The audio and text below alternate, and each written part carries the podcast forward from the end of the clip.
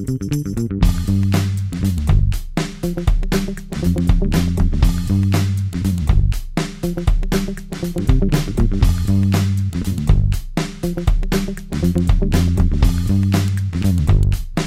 bem-vindo ao Nota 20, programa da Rádio Observador, em parceria com a Iniciativa Educação, programa onde a ciência fala com a educação, todas as semanas com um convidado e, claro, com o professor Nuno Crato. Olá, professor.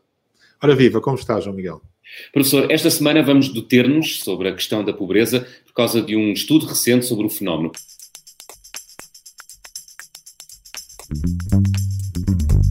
Antes, a pergunta que colocámos aos nossos ouvintes na rede social Twitter, a pergunta era a seguinte: o percurso escolar é um fator decisivo para a situação de pobreza dos portugueses? E 80% respondeu que sim.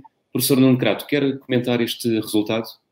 Olha, eu acho que esse resultado uh, demonstra um grande bom senso, ou mostra um grande bom senso por parte dos nossos ouvintes e das pessoas que responderam a esse inquérito, porque de facto a pobreza uh, é um condicionante que, se, que tem impacto na educação e a educação tem impacto na pobreza, ou seja, para sair da pobreza é bom estudar, é bom a qualificação do jovem, é fundamental a qualificação dos jovens e também os que são mais pobres têm mais dificuldade em, que os seus, em acompanhar os seus filhos no seu envio à escola e muitas vezes não, não têm, não valorizam da mesma maneira a educação. Portanto, as duas coisas estão relacionadas.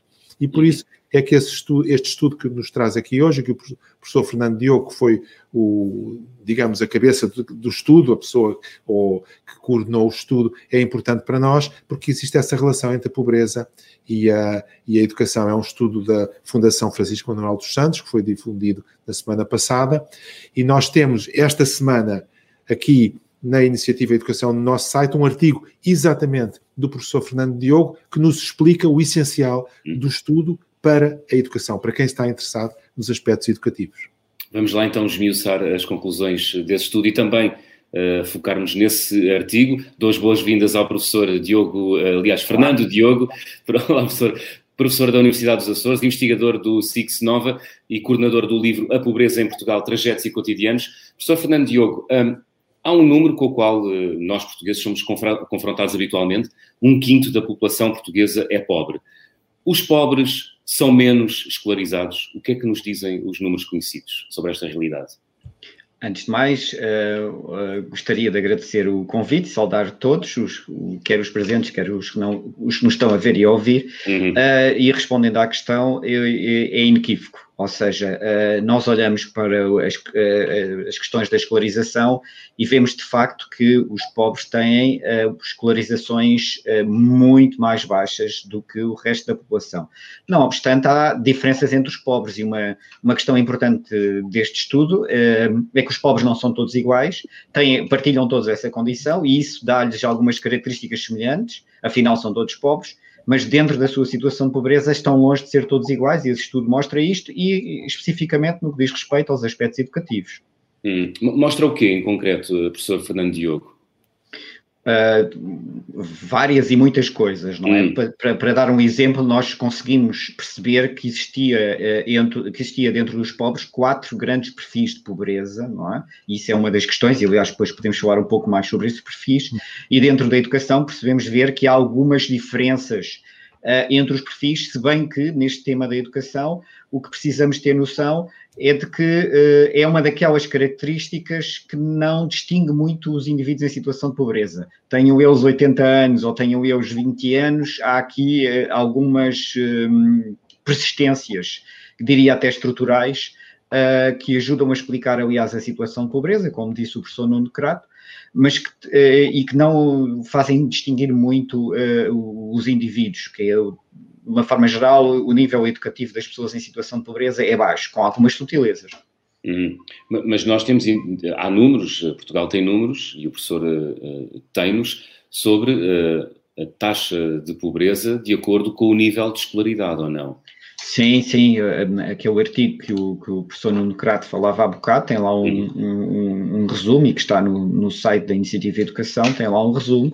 Podemos dizer, dar-vos só alguns exemplos. Eh, eh, quem tem uma escolaridade inferior ao ensino básico, a taxa de pobreza neste grupo, dos que têm escolaridade inferior ao ensino básico, é 46,5%. Ou seja, quase metade das pessoas que têm uma escolaridade inferior ao ensino básico é pobre. É? E este grupo representa 5,5% do total dos pobres. Ter o primeiro ou o segundo ciclo do ensino básico tem, há uma taxa de pobreza de 28,7%. O que é que isto quer dizer? Um em cada cinco pessoas tem um, o primeiro ou, ou o segundo ciclo, vive em situação de pobreza. E isto representa 44,4% dos pobres, ou seja, quase metade, mais uma vez, dos pobres têm entre o primeiro e o segundo ciclo. Em sentido inverso, é? quem tem o ensino superior, a taxa de pobreza é francamente mais baixa, que é 4,9%, uh, e que representam estas pessoas 5,8% dos pobres, ou sensivelmente 6%. Portanto, Uh, uh, nós olhamos para, para, os, para, estes números e percebemos que há de facto uma diferença muito grande em termos do, do que é a escolaridade em relação à, à probabilidade de, de, ser pobre. E aliás, nós fizemos esses, esses, esses números. Uhum. Uh, o que é que nós fizemos? Pusemos os, os, três primeiros ciclos do ensino básico todos juntos e comparamos com o ensino superior e percebemos que ter um, um ensino básico uh, uh, representa uma taxa de pobreza acrescida em relação a quem tem o ensino superior de 10,4%. Mesmo ter o ensino secundário, em relação ao superior, a probabilidade acrescida de pobreza é de 4,4%. Portanto, de facto, ter o ensino superior protege bastante da pobreza, quando ter o ensino secundário já protege alguma coisa e por aí fora. Uhum. Professor, há um tema eh, desculpe-me interromper, mas há um tema que é muito discutido sempre que se fala de educação e que se fala de pobreza ou de, outra, de, de áreas parecidas, que é qual é de onde vai a causalidade, por onde vai a causalidade. Como é óbvio, vai nos dois sentidos, ou seja, se a pessoa tem, uh, nasceu numa família mais pobre, terá mais dificuldade em, em, em prosseguir os seus estudos. E se a pessoa uh, não prosseguir os seus estudos, tem naturalmente mais probabilidade de estar perto da pobreza ou estar mesmo na pobreza. Mas em que, o vosso estudo diz-nos alguma coisa sobre estas causalidades recíprocas, sobre qual é o fator preponderante, ou isso é muito difícil? Uh, é muito difícil. Uh, isto é, o, é um circular, diria o povo, uma pescadinha de rabo na boca, não é? Portanto, não há um ponto em que comece, um ponto em que acabe. De facto, um, ehm, nós vemos que há aqui uma, uma das principais características uh, da pobreza em Portugal é a intergeracionalidade da pobreza. Isto é, um, uh, eh, é uma pobreza tradicional e essa tradicionalidade da pobreza vê-se de duas maneiras. Primeiro, é muito persistente ao longo da vida dos indivíduos, portanto, uma vez pobre é difícil deixar de o ser, mas consegue-se. E a segunda questão um, é que ela tende a ser herdada de geração para geração. E, portanto, e, e, como é que a escolaridade aparece aqui? Aparece que uh, estas pessoas na sua grande maioria, abandonaram a escola de, em idades muito precoces, em situações que hoje configuram trabalho infantil e que, em muitos casos, aliás, já configuravam trabalho infantil no momento em que as pessoas deixaram a escola para ir desenvolver atividades laborais as mais diversas. Um, e, portanto, é muito difícil dizer onde, qual é a relação de causalidade. Isto é daquela. É, a realidade não, não, não, não se adequa, neste caso, aos modelos que nós, eh, aos esquemas de inteligibilidade que nós temos para, para a ler, porque as coisas estão de tal maneira imbricadas que não é possível, de facto, uh, e não sei até que ponto esta é que é, é, irmos muito longe, ficarmos a pensar muito nisto, não é demasiado estéril, não é? Porque, de facto, pois, não é possível. É? Mas de qualquer, maneira, de qualquer maneira, há uma recomendação que eu creio que se pode ser dada às pessoas: é que quanto mais estudarem, mais probabilidades têm de sair da pobreza aqueles que são pobres e de ter um melhor rendimento e uma vida uh, mais completa àqueles que, uh, de qualquer maneira, têm essa opção à frente. Julgo que isso pode concluir, não é? Sim, eu, eu aliás costumo dizer que de longe o principal desafio ao desenvolvimento do país é a questão da qualificação qualificação escolar para aqueles que estão em idade escolar e qualificação profissional para os que estão em, em, em idade ativa. Isso e, e não é suficiente, que está aqui depois também uma coisa muito importante, nós não estamos a falar, que é o efeito de contexto. E, por exemplo, no, no, no que diz respeito aos, aos, pobres, para percebermos bem o que é este efeito de contexto que, que afetará muito esta, esta questão da, do, do, do, impacto da bondade do estudar, é, uh, por exemplo, a adequação perversa entre, entre baixas qualificações e empregos uh, precários, mal pagos, uh, pouco produtivos. Portanto, muitas vezes estas pessoas saem da escola precocemente porque aí são incentivadas, para isso foram incentivadas por, pela possibilidade de se inserirem precocemente num, num, mercado, num mercado de trabalho com um emprego com estas características. Enquanto nós também não transformarmos o mercado de trabalho, ter a qualificação escolar em si não vai ser o suficiente. Portanto, é evidente que sem a qualificação escolar não vamos lá de maneira nenhuma. A, a, a, a qualificação escolar é uma condição necessária, mas não é suficiente. É preciso tal, uh, o, o, ter também atenção o tal efeito contextual tem a ver com a organização do mercado de trabalho. Eu tinha aqui uma pergunta precisamente sobre o papel da escola no combate à pobreza, que era tentar perceber, junto do professor Fernando Diogo, se a escola é o elemento-chave ou um dos elementos-chave no combate à pobreza a longo prazo. Já percebi que sim, mas pelo que percebo das suas palavras, também isso inclui uma modificação do mercado de trabalho, é isso? Professor sim, Fernando Diogo, sim. Sim, sim. A escola é, é, é, como se diz, é uma condição necessária, é absolutamente uhum. incontornável, mas não é suficiente. Atenção, depois há outros, outras, nós estamos aqui a, a centrar-nos na relação escola-mercado de trabalho, mas há outros fatores que tornam a escola importante. E eu vou referir só uh, três.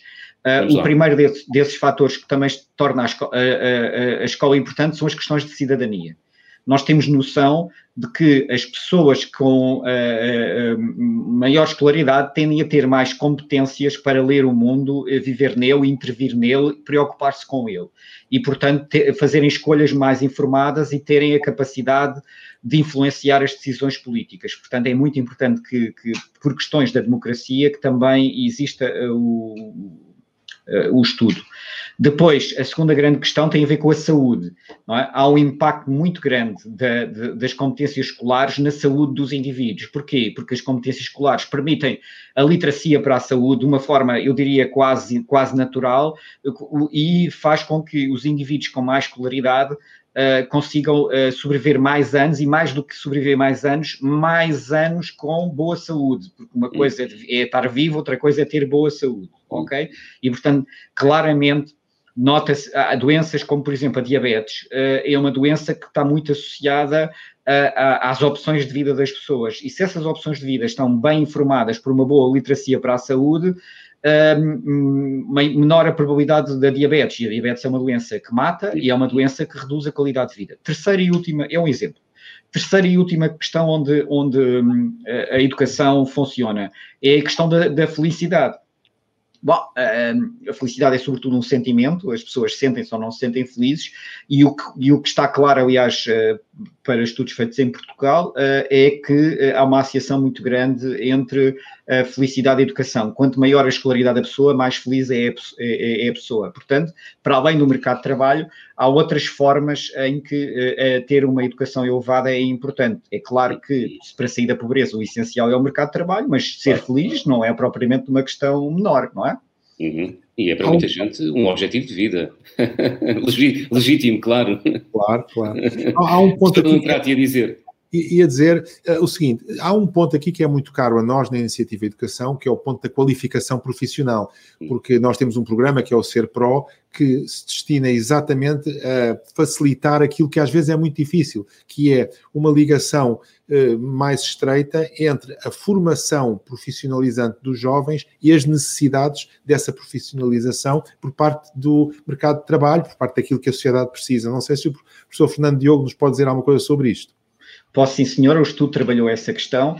Aliás, um, há duas questões que nós temos de ter aqui atenção. A primeira uh, é quando falamos em qualificação profissional, tendemos a acrescentar dos jovens. Ora, uh, isso uh, eu acho que acaba por, por não ser a melhor forma, porque é preciso não esquecer que o país tem uma percentagem muito grande da sua mão de obra, e, aliás, comparativamente aos restantes países da Europa, a quase todos, Portugal é dos países da Europa que tem uma, uma mão de obra menos qualificada e, portanto, é, é o que nós podemos designar um, os ativos uh, altamente desqualificados, como, como eu fiz em 2013, uh, é. e, portanto, há, é aqui um grande desafio à qualificação profissional. Não é só a inicial, que é, que é como também a, a, a, dos ativos. E no estudo, considerando que nós trabalhamos, uh, trabalhamos sobretudo adultos, pessoas com 18 e mais anos, nós fomos encontrar sobretudo uma relação da, da qualificação profissional com estes adultos. Uh, e temos ali duas ou três questões Uh, isto foi na, na, parte qualitativa da análise. Uh, a parte qualitativa permite-nos levantar as questões, não nos permite fazer uh, afirmações de que é assim ou assado para os portugueses, permite-nos levantar as questões e as questões que nos levantam é, é para os nossos entrevistados, a, a, maioria, tirando cinco ou seis, voltou à escola depois de adulto para fazer formação profissional, sobretudo obrigado não é? Obrigado por, eh, por diversas instâncias para não perder o subsídio disto ou o subsídio daquilo. E não retiraram daí grandes, eh, grandes coisas para a sua vida, não é? Um, uh, Nota-se claramente que há aqui uma desadequação da formação que foi referida para uh, que estes indivíduos tiveram em relação àquilo que era a, possível, a sua possível situação de pobreza. Nenhum saiu da situação de pobreza e os que encontraram trabalho foram poucos, não é? Literalmente dois ou três. Na verdade, podemos, é. podemos concluir que foi para manter o seu status quo, ou quase. Ah, foi, foi para fazer um, para cumprir obrigações que, que, que lhes eram exigidos, tirando ali cinco ou seis casos, pessoas que foram de facto investir na sua, na sua formação. A grande maioria não, não foi para investir, foi para, uh, para um, para, enfim, responder a, a, constrangimentos que lhe foram uh, colocados por, por, entidades oficiais. É claro que nós só analisamos, isto é um, uma ressalva importante, só analisamos pessoas em situação de pobreza, pessoas que que saíram da pobreza por esta via não, não, não estão dentro do nosso radar, por assim dizer. Quando, quando diz analisamos, é porque este estudo, deixa-me só dizer este, este, só, só esta afirmação, professor Nucrato, é para explicar aos nossos ouvintes, é porque este estudo tem, um, tem uma componente quantitativa, isto é, agarraram-nos dados e compilaram-nos e trabalharam-nos e chegaram a conclusões, pois há também um lado qualitativo que falava há pouco, que tem a ver com entrevistas que realizaram a pessoas que estão em condição de pobreza. É isso, professor Fernando Diogo? Exatamente. Exatamente. Nós, nós, para ser mais rigoroso um bocadinho, se não se importa, que os professores gostam sempre de ser rigorosos, um, é, a parte quantitativa uh, uh, foi utilizar os microdados do inquérito que o, que o INE utiliza para calcular aquilo que o INE chama a taxa de risco de pobreza e que nós podemos uhum. chamar taxa de pobreza, uhum. e depois fizemos 91 entrevistas espalhadas por todo o território a partir uh, dos quatro perfis de pobreza que nós encontramos uh, e de uma forma muito, deixem-me dizer, muito rigorosa para, para poder chegar à diversidade das situações de pobreza em Portugal. Ah, só para rematar, os quatro perfis são reformados, precários, desempregados e também trabalhadores. A professor Nuno Crato, professor Nuno Crato ia colocar uma questão ao professor Fernando Diogo. Diga. É só acrescentar, acrescentar que há outros estudos que mostram que só essa qualificação feita para, para, servir, para servir objetivos que não são não são diretamente ligados com a qualificação real dos trabalhadores, há vários estudos que mostram que serve de pouco. Portanto, é uma coisa já antiga, serve de pouco. O que serve uhum. é uma qualificação real dos trabalhadores uhum. uh, para poderem, na sua profissão, estar, uh, ter um, serem mais produtivos e, terem um, um ordenados superiores. Muito bem. Professor, professor uh, Fernando Diogo, há aqui uma questão, tem, tem muito pouco tempo, Uh, gostava só de perceber, sentiu que havia consciência por parte das pessoas que foram entrevistadas de que a escola poderia ajudar a impulsionar a sua saída da, da, da sua condição de pobreza? Uh, sim, uh, nós colocámos a questão às pessoas, perguntámos-lhe, nomeadamente, se, o que é que acha se tivesse estudado, como é que acha que, que seria a sua vida hoje? Seria diferente, seria melhor, seria pior? Uhum. e, e a, a grande maioria das pessoas, independentemente dos perfis, uh, respondeu-nos de facto que uh, estaria em melhor, em, melhor, em melhor situação e que, aliás, houve alguns que disseram: é o que eu digo aos meus filhos, não façam como eu, estudem, não saiam da escola tão precocemente como eu. Eu saí para casar ou saí para ir tomar conta dos meus pais. Hoje em dia isso já não é necessário, pode-se continuar a estudar e, portanto, há esse, esse, esse papel. Mas depois há uma minoria muito pequena, mas para mim muito significativa, de pessoas que continuam a dizer: não, isto não tem o ensino superior e não tem emprego. Portanto, e quando nós começamos a olhar para estas pessoas que nos dão esta resposta negativa, que são, são poucas, mas, mas estão lá, e que estão nos vários perfis, como eu vos digo, lembro-vos, a educação não é uma questão que, que discrimina muito os perfis, há outras questões que discriminam mais, mas o que nós vamos encontrar quando analisamos estas pessoas, estava eu a dizer, eh, é uma passagem sofrida pelo sistema escolar. Não foi, foi uma passagem muito negativa. O sistema escolar, é? exatamente, até se, ao limite da experiência traumática. Portanto, isso acho que também nos deve fazer todos pensar sobre como é que são as experiências das crianças e dos jovens no sistema de ensino. Para alguns são mesmo experiências traumáticas, não é? Muito bem. Professor Fernando Diogo, agradeço-lhe ter estado no Nota 20 esta semana. Obrigado eu. Obrigado. Professor Nuno Prato, como é hábito, e para fechar o programa, muito rapidamente, peço-lhe que condense, por favor, em dois a três apontamentos uh, sobre o que acabámos de conversar nos últimos minutos, sobre a pobreza e a escola. Foi uma conversa muito rica e muito clara, mas eu hum. gostava de sublinhar duas coisas. A primeira é vale a pena estudar, e a segunda é que a qualificação profissional tem de estar ligada às necessidades do país, porque é isso que de facto faz com que essa qualificação gere emprego e que esses jovens tenham depois uma remuneração adequada.